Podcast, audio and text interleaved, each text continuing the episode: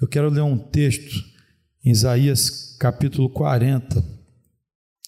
Eu vou ler só alguns versículos, inclusive, esse texto foi o texto que o meu evangelista preferido leu ontem, lá na, é, lá na casa da irmã Keusa. E eu, tipo assim, já tinha um, eu já tinha uma palavra e ele, já, ele leu, eu vou só completar aqui.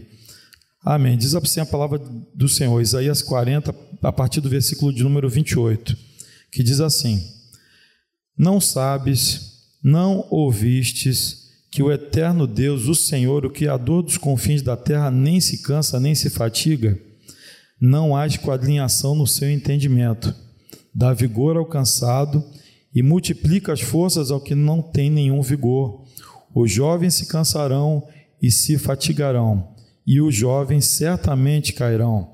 Mas os que esperam no Senhor renovarão as suas forças e subirão com asas, como águias, correrão e não se cansarão, caminharão e não se fatigarão. Oremos, Senhor Deus e Pai, louvado, glorificado, exaltado seja o teu santo e poderoso nome, Senhor. Esta manhã, Pai, nós queremos render graças a Ti, porque Tu és um Deus maravilhoso, Tu és o único Deus, o único e verdadeiro Deus ao qual nós servimos, e que esta manhã, meu Deus, nós assim já poderíamos até terminar esta reunião por tantas assim palavras abençoadoras que já foram deixadas aqui, os hinos, louvores, testemunho. Senhor, tu és tremendo, mas que neste momento, Senhor, nós possamos aqui explanar acerca da tua palavra, possamos assim nos aprofundar um pouco mais naquilo que o Senhor tem para conosco, para que nós possamos verdadeiramente ter mais intimidade com o Senhor, conhecer mais ao Senhor, porque esse é o desejo do teu coração. Obrigado, Senhor, oração que nós assim fazemos e já agradecemos por tudo em nome de Jesus. Amém, amados. É, nós vemos aqui esse texto, essa, esses versículos finais são muito conhecidos, que nós sempre lemos e é né, um texto muito conhecido, mas eu acho interessante é que nós se formos ler todo o capítulo 40 de Isaías, ele aqui ele faz uma descrição no decorrer do, do capítulo da majestade de Deus, da assim grandeza de Deus, de uma forma maravilhosa. E aí nós começamos a analisar e ver e pensar, né, imaginar que é esse Deus que Isaías né, faz essa assim menção, que ele faz aqui essa descrição, é aquele mesmo Deus que foi, é, se tornou homem, veio habitar no meio de nós, que nasceu numa manjedoura, era aquele bebê todo assim enfaixado ali e que era tão frágil, tinha todas as fraquezas, todas as limitações que nós temos. E ele fez isso tudo por amor. E era assim o mesmo Deus que é, espalha todas as estrelas, todos os astros do firmamento, é esse Deus que veio habitar no meio de nós por amor a vocês, por amor a mim, por amor a nós. E é um Deus que é todo poderoso. É um Deus para que assim, que nós podemos dizer, todos os líderes deste mundo para ele para nosso Deus não são nada.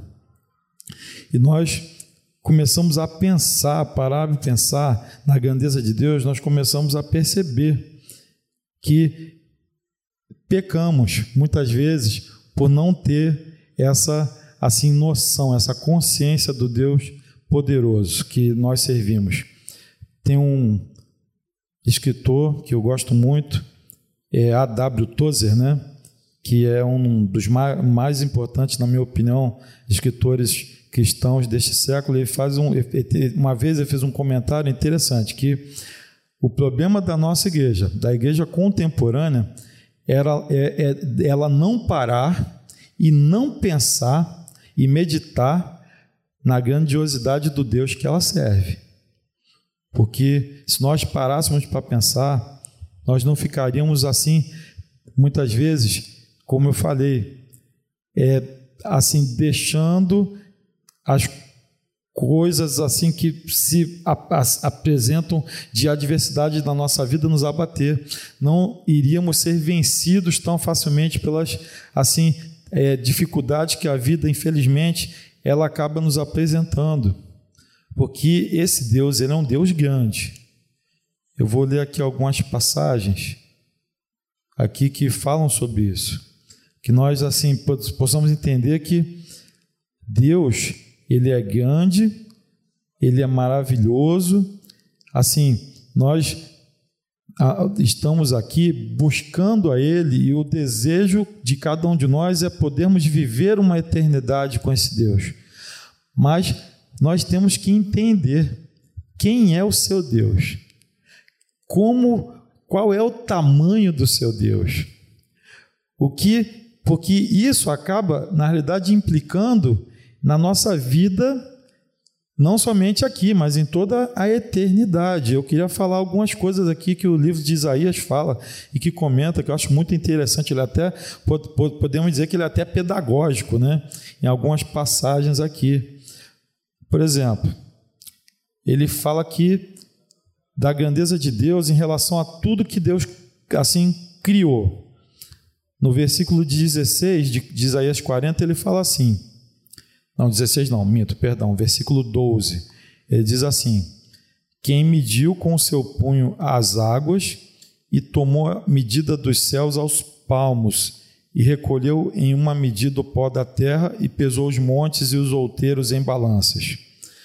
Aí ele vai no versículo 26 também, que diz assim: versículo 26: Levantai ao alto os olhos e vede quem criou estas coisas quem produz por conta o seu exército, quem a todos todas chama pelo seu nome, por causa da grandeza, grandeza das suas forças e pela fortaleza do seu poder, nenhuma faltará.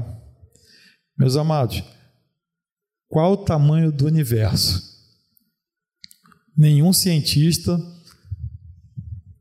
conseguiu até hoje encontrar e saber dizer qual o tamanho do universo. Nenhum astrônomo vai saber dizer. Mas uma coisa que eu acho interessante é o seguinte: muitos acham que o universo é infinito. Aí eu não sou astrônomo, mas eu vou ter que, como cristão, questionar. Porque se o universo ele foi criado por Deus, ele não pode ser infinito, porque o único infinito é o Deus que eu sirvo.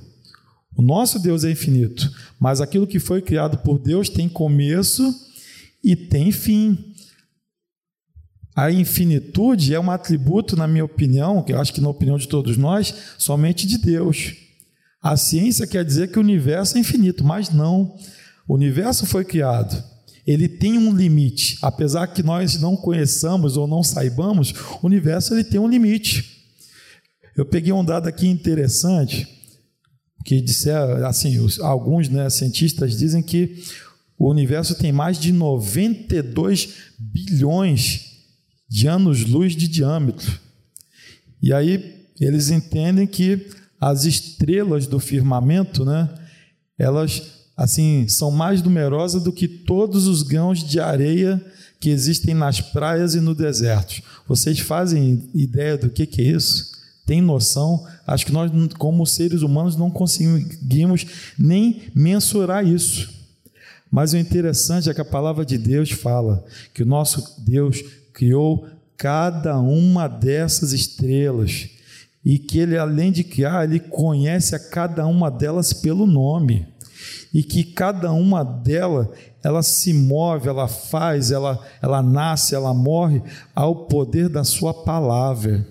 Então, meus amados, assim como Deus criou as estrelas, e Ele também nos criou, Ele também conhece a cada um de nós pelo nome, Ele tem um cuidado especial com cada um de nós, apesar do que Ele criou o universo, Ele sustenta o universo, o Senhor Ele nos criou como, assim, Ele próprio diz, é, nós fomos feitos a sua imagem e semelhança. Nós somos a coroa da criação de Deus.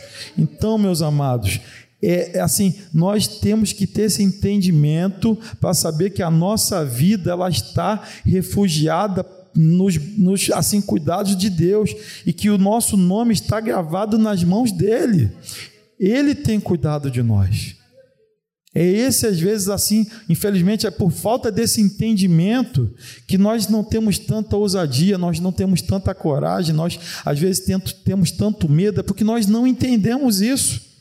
Mas que nós possamos reconhecer que Deus ele tem cuidado de nós, porque Ele sabe quem nós somos, Ele não, não, não, não nos conhece aqui como uma multidão, Ele conhece a cada um pelo nome. Outra coisa, é, nós vemos aqui a grandeza de Deus em relação não somente à criação, mas também ao conhecimento. Vamos lá no livro de Isaías novamente, no versículo 13. Quem guiou o Espírito do Senhor? E quem e, e que conselheiro o ensinou? Com quem tomou conselho para que se lhe desse entendimento e lhe mostrasse as veredas do juízo, e lhe ensinasse sabedoria e lhe fizesse notório o caminho da ciência? Então, meus amados, quem ensinou Deus? É assim, aonde foi, em qual universidade Deus estudou? Quem foi que instruiu Deus? Porque na realidade nós entendemos o seguinte, que todo conhecimento, toda assim é ciência, toda tudo procede dele. Como a palavra de Deus fala, é dele, por meio dele e para ele. Todas as informações que nós temos e conhecemos, elas têm origem unicamente em Deus. Ninguém instruiu, instruiu Deus, ninguém ensinou Deus, porque Ele é que é o conhecedor de todas as coisas. Tudo vem dele. E Ele, esse conhecimento, Ele revela quem Ele quer. Ele revela a nós, Ele revela aos médicos, Ele revela aos, aos cientistas, porque Ele quer revelar. Assim, e ele se revela em tudo nas nossas vidas, seja na nossa consciência, na palavra dele, quando fala do Filho de Deus, porque nós, para realmente entendermos o, o, o Evangelho, nós precisamos desse conhecimento que vem dele. Somente ele para abrir o nosso entendimento, para que nós possamos entender a mensagem da cruz. E essa, assim, e, e para entendermos essa, assim, é, plenitude de Deus, nós necessitamos de conhecimento que só, somente quem pode dar é Ele. Então, meus amados, Deus ele é grandioso na criação, grandioso no conhecimento e grandioso em várias coisas. Vamos, aqui eu vou ler, se nós formos analisar, ele é grandioso no meio de todas as nações versículos 15, 15, é 15 diz assim: Eis que as nações são consideradas por ele como a gota de um balde e como o pó miúdo das balanças. Eis que lança por aí as ilhas como uma coisa pequeníssima. Meus amados, assim nós estamos aqui falando de aquele assim reinos, se nós formos falar de nações, nós estamos falando tanto das nações presentes, como da do passado, como de qualquer uma que vier. Se nós formos no passado, nós vamos viver lá Império Sírio, vamos ver Egito, Babilônia, Império Medo-Persa, Império Grego-Macedônio, Império Romano, Aí nós temos aí os grandes impérios depois do cristianismo, nós temos as potências mundiais que nós já conhecemos, Estados Unidos, China, Japão, Alemanha, França, Inglaterra. E para Deus, o que, que ele fala? Que essas nações são consideradas por ele como a, a gota de um balde, como um pó miúdo das balanças. Para Deus, quem é Vladimir Putin? Quem é Joe Biden? Quem é Xi Jinping? Ninguém.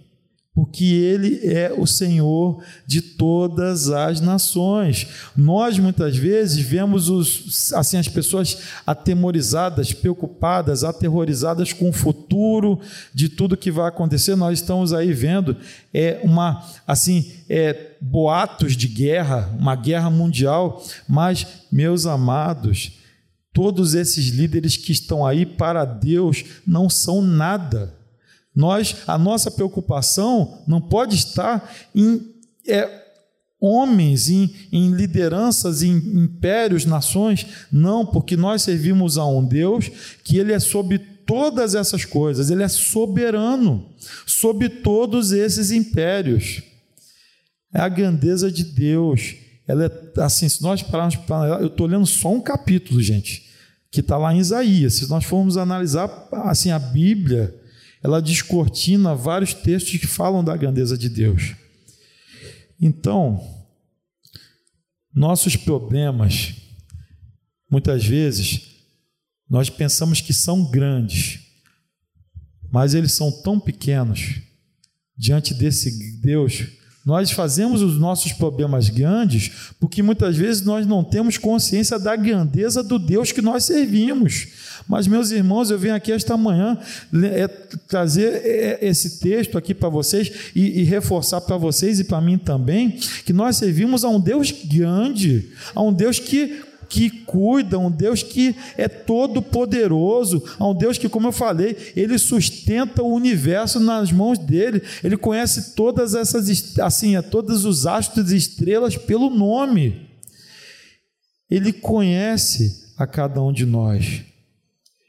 Eu vou já finalizar também, estou vendo que o horário passou aqui, que a gente vai se empolgando aqui, a gente vai perdendo a hora. Meus amados, aos olhos de Deus, tudo isso que nós aqui falamos não é nada. Mas nós temos que entender o seguinte: sabe o que é importante para Deus? Sabe o que Deus ele assim considera importante, que ele ama e ama tanto que até mesmo se pivou de toda a sua divindade para habitar no nosso meio, para que ele, para ele o que mais importa é o meu coração, o seu coração. O sacrifício dele ali naquela cruz foi porque ele tem um amor tão grande por cada um de nós que ele sim deu seu filho, abriu Jesus que abriu mão da sua glória, porque ele não conseguiu e não consegue imaginar viver uma eternidade sem você e sem mim. Porque nós, assim, Deus ele não precisa de mim, não precisa de você, ele continua sendo Deus. Mas o amor que ele tem por cada um de nós não permite que ele nos, assim, nós que fomos criados por ele, imagem e semelhança dele, que nós sejamos assim abandonados, largados. Nós, na realidade, merecemos isso. O castigo que o Senhor levou ali naquela cruz era para mim, é para você. Nós não, não, pelo nosso mérito, nós não temos direito a nada mas pelo amor que Ele tem por nós, Ele fala que nós somos valorosos, nós somos valiosos, e Ele deu uma, uma, uma nova chance, uma nova oportunidade para cada um de nós, que nós saibamos valorizar essa nova vida, essa nova chance, essa nova oportunidade que Ele tem nos dado, e é isso que nós estamos fazendo aqui, que nós possamos estar orando mais, buscando mais ao Senhor. Isso, isso meus irmãos, eu falo para mim também, que nós possamos estar realmente lendo mais a palavra de Deus, estejamos é assim jejuando mais, que nós assim diferente dos islâmicos que infelizmente estão ali fazendo aqueles momentos ali de devoção deles, ali por muitas vezes é estarem ali sendo estão sendo enganados, estão vivendo uma mentira, fazem muitas vezes por pressão, por medo, mas nós faz, temos que fazer por amor a ele, porque ele nos amou primeiro e ele deu tudo o que ele tinha, até o que ele tinha de mais valioso por cada um de nós. Meus amados, que nós possamos valer a pena que nós possamos, com a nossa vida, glorificar a Deus por tudo que Ele já fez e por tudo que com certeza Ele ainda há de fazer nas nossas vidas. Amém?